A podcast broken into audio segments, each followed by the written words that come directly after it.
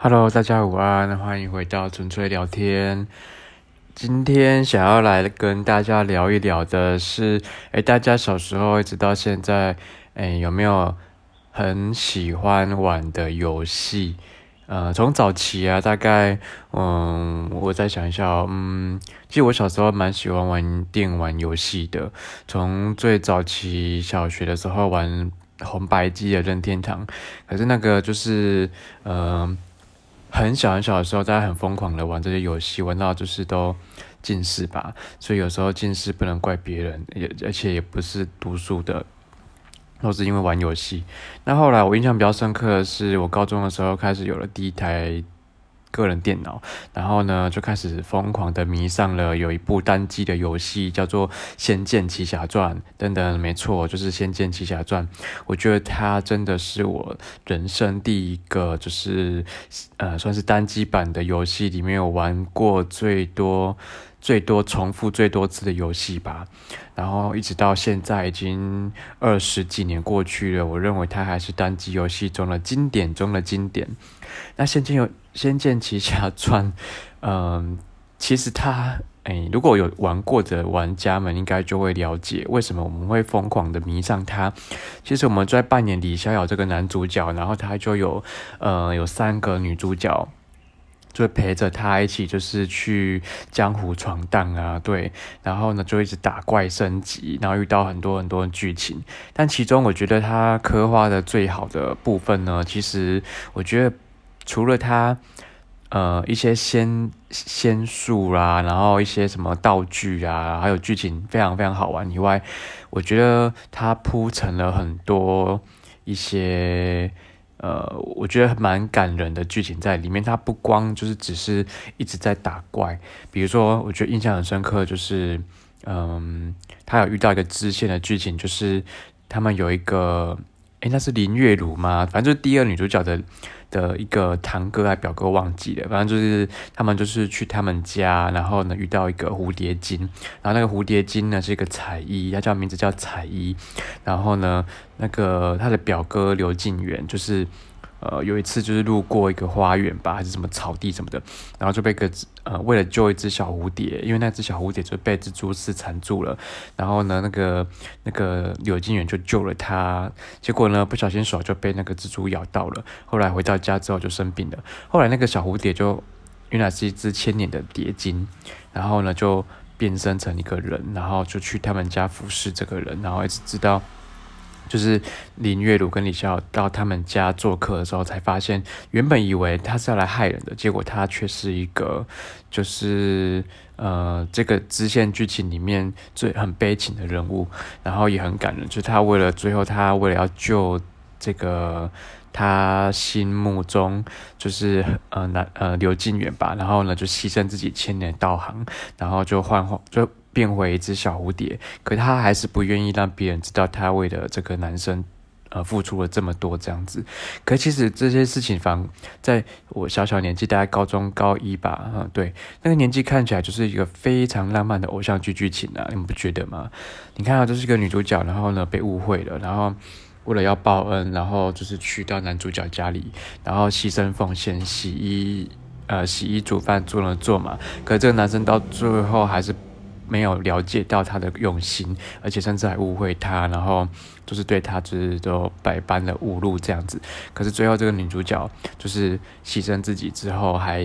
不愿意让别人知道她对男主角牺牲了这么多，付出了这么多，最后就离他而去这样，然后为了救活他这样。我就觉得，哎，其实，在电玩里面呢，我开始发觉到爱情的美好，然后或者爱情的某部分的一些一些牺牲奉献，然后是可以成就别人，然后然后让自己，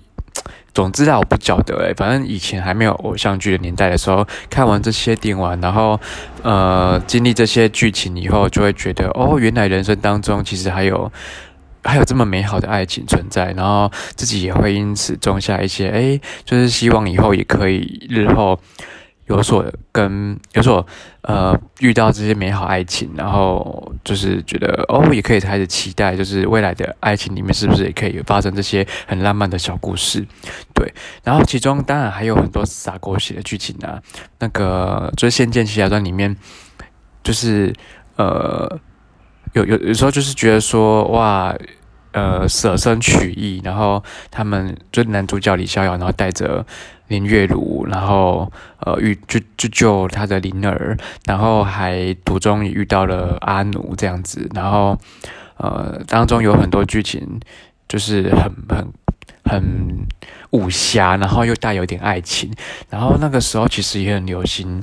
金庸的小说嘛，我觉得金庸小说真的是百年经典啊。那当然都有很多剧，就是会呃，比如说《神雕侠侣》之类的，就会在那个时候就会开播。然后你就会觉得，其实虽然我们看着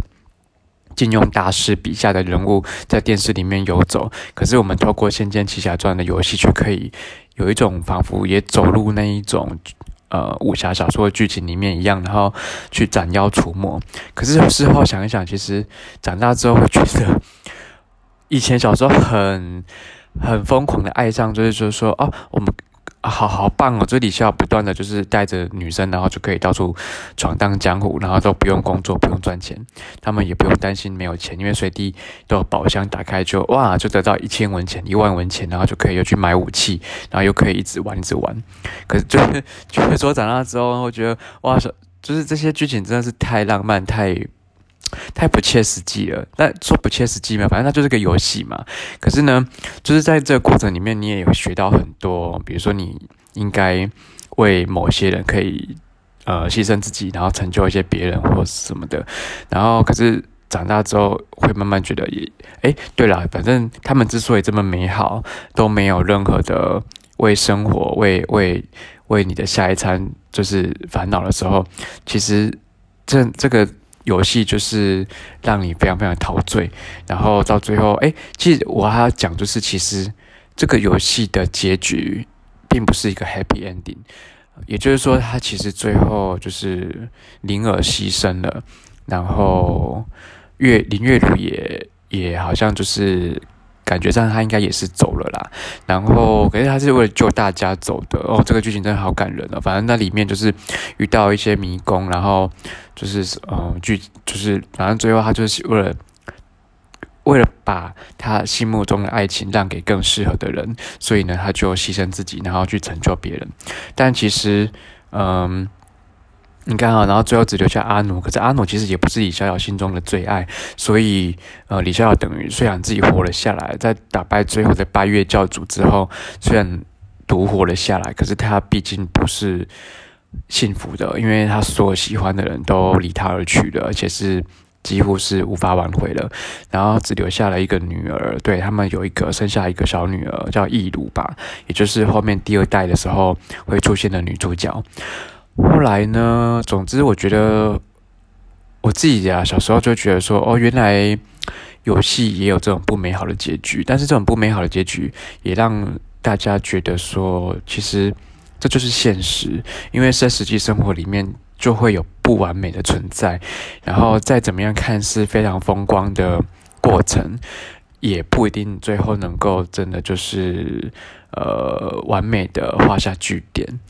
这跟我后来很喜欢宫廷剧，这个又可以做几 podcast。就很多宫廷剧，其实像甄嬛啊、如懿传啊，其实他们也不见得就是最后结局都是幸福快乐的。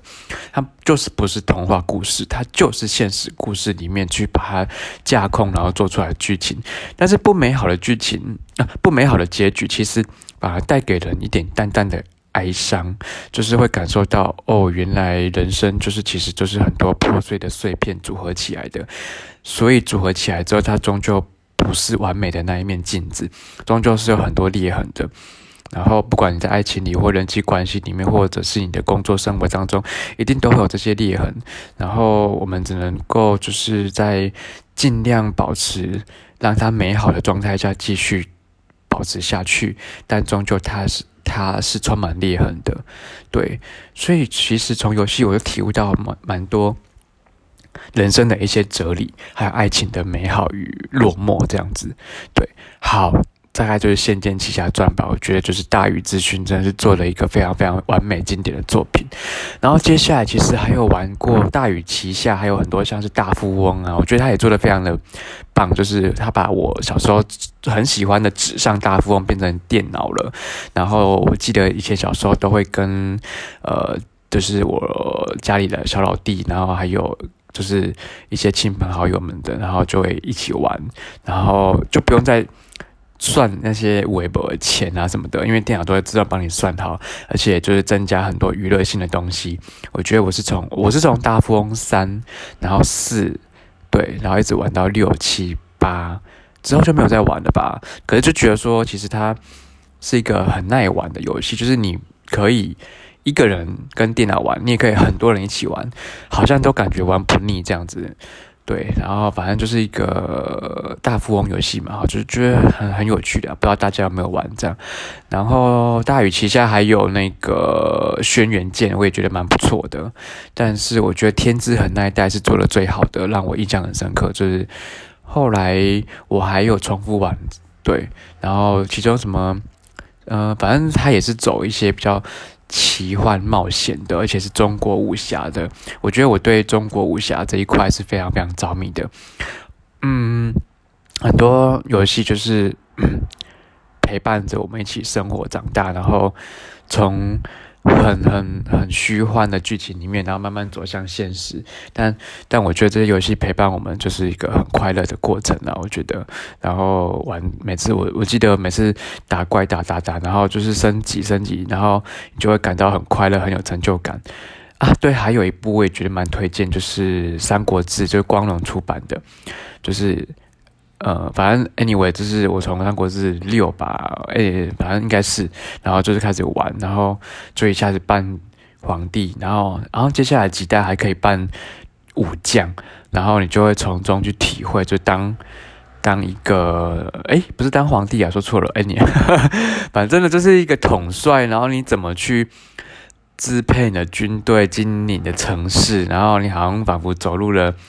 就是三国的世界这样子，而且很好玩的是，其实我都不太走真正的历史剧情，我都会去自创人物，然后呢，我就会设定他是谁，他是谁，然后他是我的武将，然后，然后自成一国，然后就从这一国里面再变成慢慢慢慢慢就扩张版图，然后就是呃把这个整个就是。哎，不过我觉得玩《三国志》还有一点还蛮妙的，就是我从中还学到很多地理。就是才很小的时候，你可能对中国大陆的地理位置可能不是太熟悉，可是玩过这游戏之后，你可能对某些位置还蛮了解的。然后你可能就会想象说，哦，那个那个地方，哦，原来是个呃平原，哦，原来这是水很多的地方，哦，原来就是这个这个是什么什么，反正就是。在征战的过程当中，你也会知道说，哦，其实地理位置还要了解一下，就是历史，因为他偶尔还是会带进一些历史的剧情，然后很多人物，然后大概就可以了解这些人物的个性或什么的，其实还蛮好玩的。然后单机之后，我去，哎，我记得就是刚上大学一年级的时候。开始流行的线上游戏，然后那时候呢，呃，天堂啦，还有什么石器时代啊，就疯狂的魔力宝贝什么的，反正就一大堆啦。然后那时候我最爱玩的应该是 RO 吧，就是呃那个什么仙境传说，对。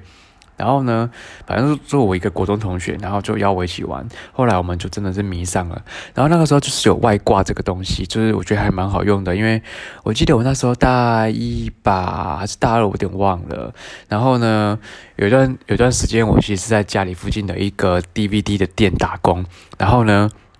我就会把。呃，RO 就是放大放外挂，然后在家里面帮我打怪，然后我就去打工了。然后呢，打工回家之后就开始收割这些呃，比如说他捡到呃什么宝物，然后或者是他升了几已经几等了这样子。然后我记得那时候我都要去买那个秘籍，就是他地图有哪些什么地方，然后该练什么练什么，然后升等什么。我记得我那时候玩第一个是角色是服饰，因为我觉得就是。我我我觉得我觉得有时候就是辅助型的角色就是比较耐玩，可是后来我觉得就是也也不是那么好，所以玩久了也会腻，所以我又后来又玩了那个武道家吧。好，然后武道家就是会结合你还可以施展法术，又可以打敌人的。我觉得就是我我不知道为什么小以前就是很喜欢。不要只有一种用途，我要多功能的。然后 我觉得那些战士、法师啊，可能 anyway 他可能某种用途上很好用，比如说打王或什么可能很好用，可他就没有办法施法。然后我就我就觉得团队合作对我来说就是，呃，我在沟通上可能有障碍吧。我觉得我喜欢就是自己玩，或者是需要的时候我再去。找别人支援，或者是去支援别人，但是我就不会特地组一个团，然后到处去征战什么的。我比较喜欢一个人打，所以就是觉得说，一方面可以自己补给，然后又可以，哎，对。可是那时候好像还有结婚的功能，然后我觉得 RO 蛮好玩，就是它是 Q 版的，然后它的地图又很丰富，然后就就是其实玩到最后。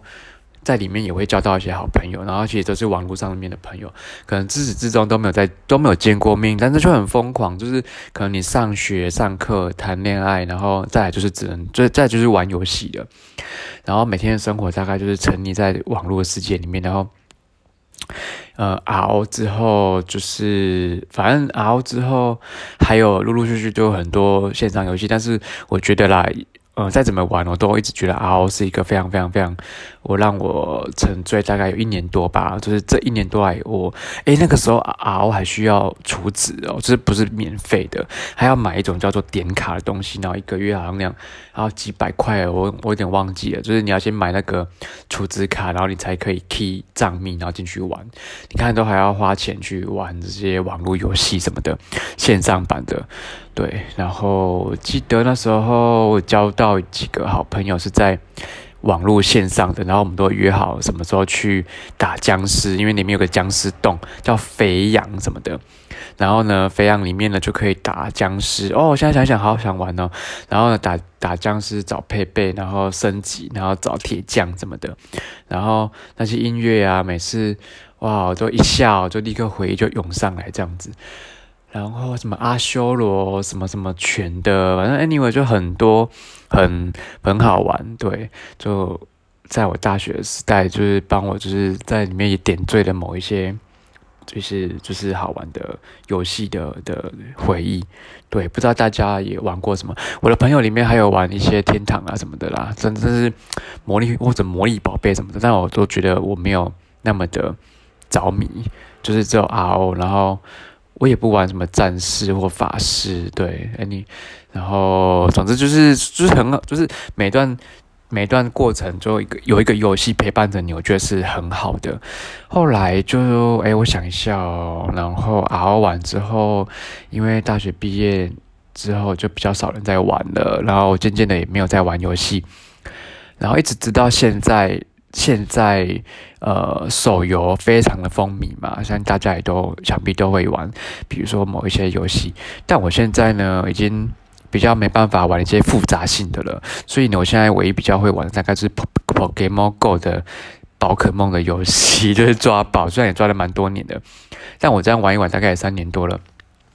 就是现在已经变成我日常的生活，就是我可能每天起床，我可能第一件事情。除了刷牙洗脸之后，大概就是看一下宝可梦，然后然后解一下任务，然后看一下升级几级的这样子。我现在目前是四十三级啦，然后玩了三年多，然后因为它有对战系统，所以我也开始就是对，因为。会玩这个其实是因为小时候喜欢神奇宝贝，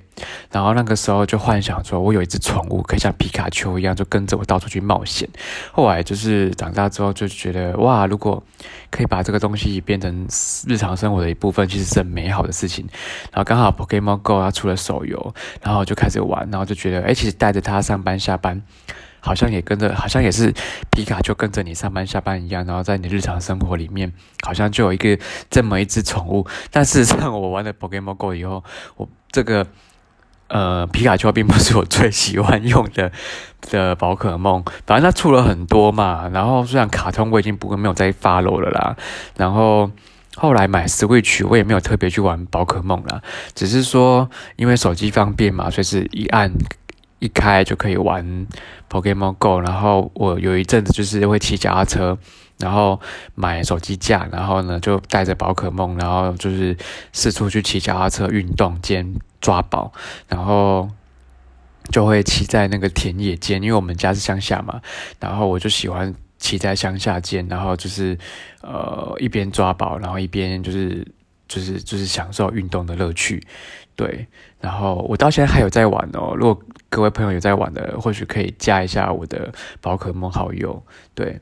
然后最近反正它都随着一些，还有有还有一些社群日啊什么活动的，我觉得它也办的蛮多彩多姿的啦。然后想一想哦，宝可梦，对啊，我现在大概就是玩宝可梦，应该是玩最多的。对，不知道各位朋友们，你们也正在玩哪些游戏呢？那。